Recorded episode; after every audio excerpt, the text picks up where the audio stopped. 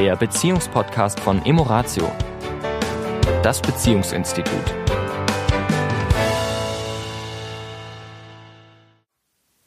Hallo, diese Woche wieder hier ist Emoratio, der Sami. Und die Tanja. Ein Hallo. herzliches Willkommen.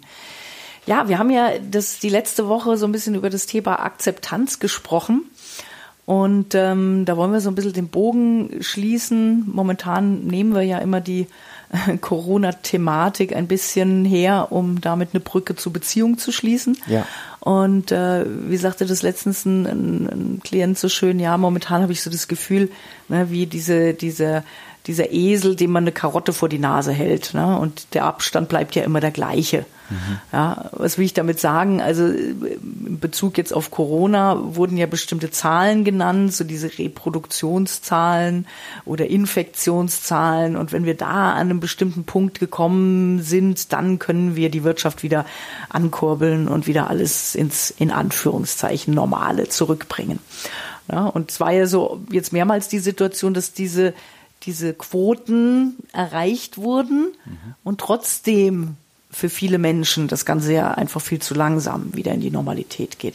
Und natürlich ganz viel Ängste und Ex also Existenzängste auch damit Natürlich. verbunden sind. Ja, es ist ja nicht nur so, ich habe jetzt endlich wieder Lust, in mein Fitnessstudio zu gehen, sondern hängen ja doch wirklich andere Sachen dran, Ja. weswegen die Menschen auch ungeduldiger werden Ja. und das Gefühl haben, ja, was erzählt ihr uns hier? Ja. ja es ist doch jetzt so, wie ihr gesagt habt, wo wir hin müssen. Also wo hängt's jetzt? Ja. Ja? Und dann kommt der berühmte Vergleich noch ins Spiel, der auch zur Unzufriedenheit führt. Also die dürfen jetzt aufmachen, weil werden irgendwelche Kriterien jetzt festgelegt.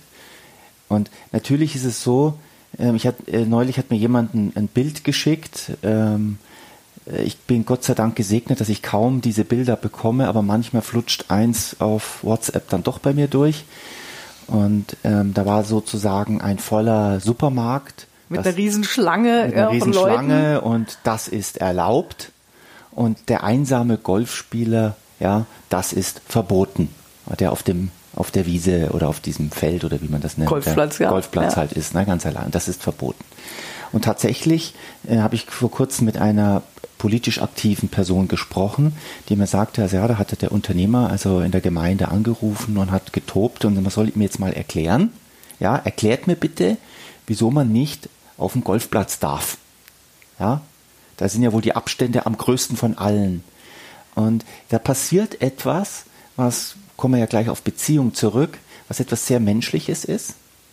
Vor allem in einer sehr individualistisch geprägten Gesellschaft, wo das Individuum einen sehr hohen Wert hat, dass man sagt, äh, wieso darf der das und ich das nicht? Da kommt noch die Ungerechtigkeit dazu. Und das Verständnis dafür, dass in solchen Zeiten natürlich erst einmal die Menschen, die das, die die Verantwortung jetzt, die das handeln müssen, die also diese Regeln erschaffen, ja auch mit neuen Erfahrungen zu tun haben und vor allem auch nicht, wie in der Justiz jetzt, jeden einzelnen Fall genau prüfen können, um zu sagen, äh, das darf man und das darf man nicht. Also beim Golf ist der Abstand genug, beim Tennis nicht. Nee, ja, Tennis spiele ich vielleicht auch dann nicht mit meinem Partner, Ja. sondern mit jemand Fremdes. Ne? Das ist, da Das- wür- würde man ja nicht mehr fertig. Da bräuchte es der eigene Mitarbeiter, die nur solche Fälle prüfen. Da bräuchte man ein Ministerium Ja. für Abstand und Erlaubnis in Zukunft bei Virengefahr.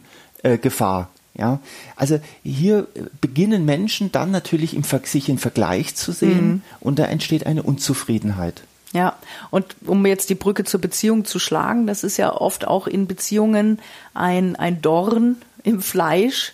Ne? Also der Rasen des Nachbarn ist immer grüner als der eigene, ähm, was wir ja auch in, in der Beratung oft erleben, dass äh, ja bei meinen äh, Freunden na, der, der, Partner meiner Freundin, der ist so zuvorkommend und so nett und was weiß ich. Ne?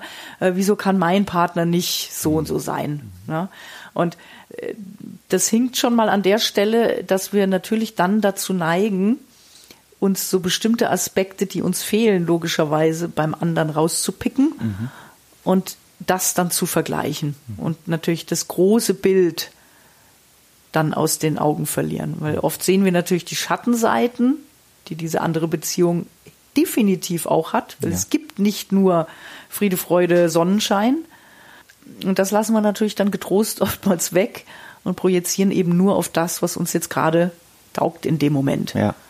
Und äh, da dürfen wir tatsächlich das Bild vergrößern und äh, das Ganze etwas globaler sehen, auch in Bezug jetzt auf diesen Golfspieler. Mhm. Sagen, okay, klar, ich als Individualist würde natürlich gerne jetzt meinem Hobby nachgehen. Und, und mein gesunder Menschenverstand sagt mir auch, es wäre auch möglich, Richtig. ohne Wenn und Aber. Richtig.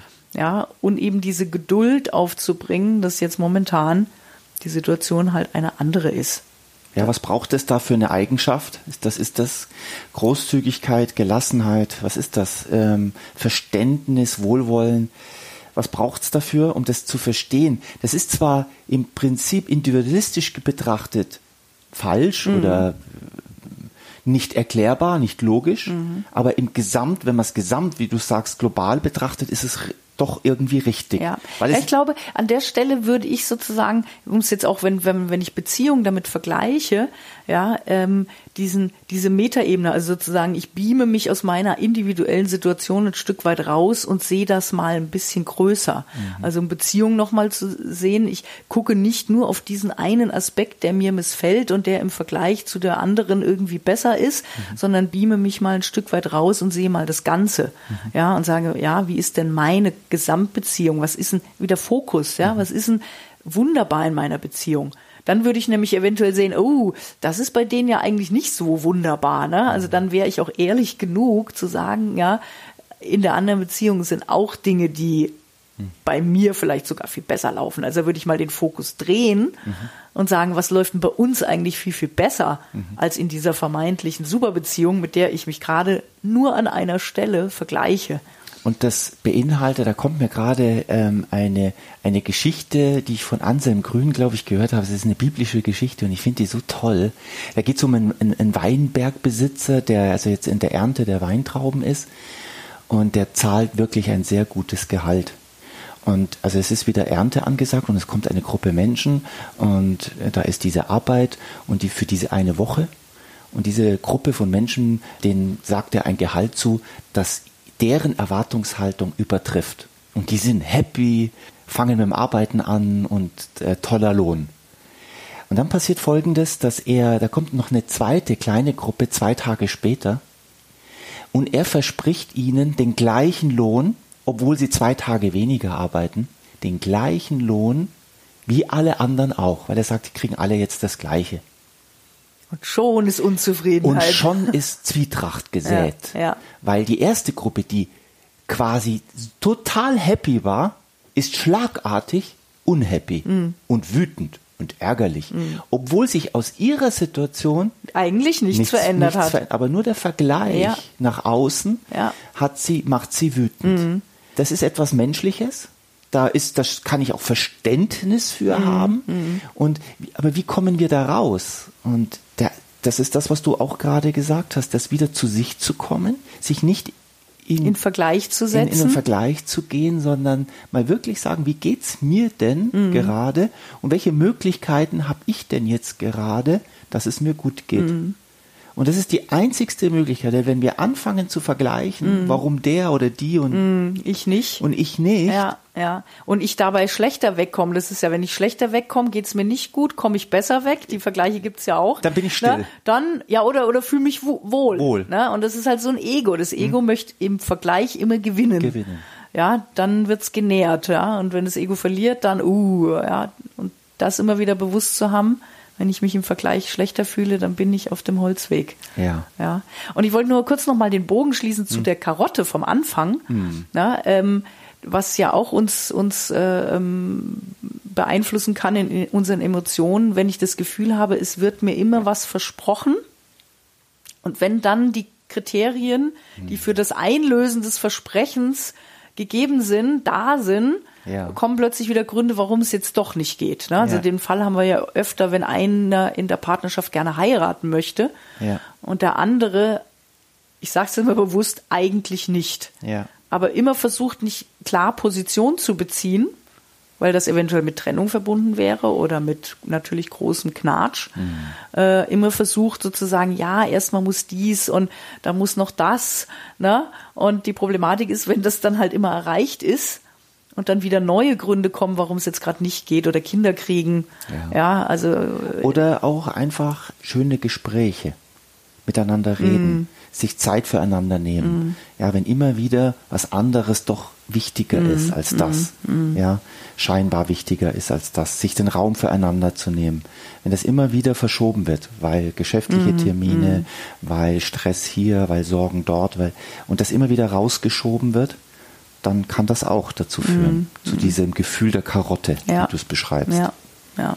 Und wir sind immer wieder bei dem Thema, ihr merkt schon, Kommunikation, dieses Miteinander offen sprechen, sich zeigen, welches Gefühl habe ich gerade, welche Gedanken habe ich gerade, was sind meine Sorgen. Oft kann, ja, oft wird ja was vermieden, weil ich Angst vor den Konsequenzen habe. Meistens, ja. Ja, und oftmals, wenn ich mich zeige mit meiner Not, mhm. warum ich jetzt vielleicht nicht heiraten möchte, mhm. was da meine Sorge dabei ist, ja, kann der Partner das viel eher nachvollziehen mhm. und verstehen und dann auch seine Schlüsse draus ziehen, als wenn jemand immer so am langen Arm verhungert mhm. ja, und, und sich hingehalten fühlt. Und da ist eben Offenheit ja immer wieder das Gebot der Stunde. In diesem Sinne wünschen wir euch eine schöne Woche. Bis dahin. Bis dahin. Das war der Beziehungspodcast von Emoratio, das Beziehungsinstitut. Weitere Informationen zu unseren Seminaren und Paarberatungen finden Sie im Internet unter www.emoratio.de.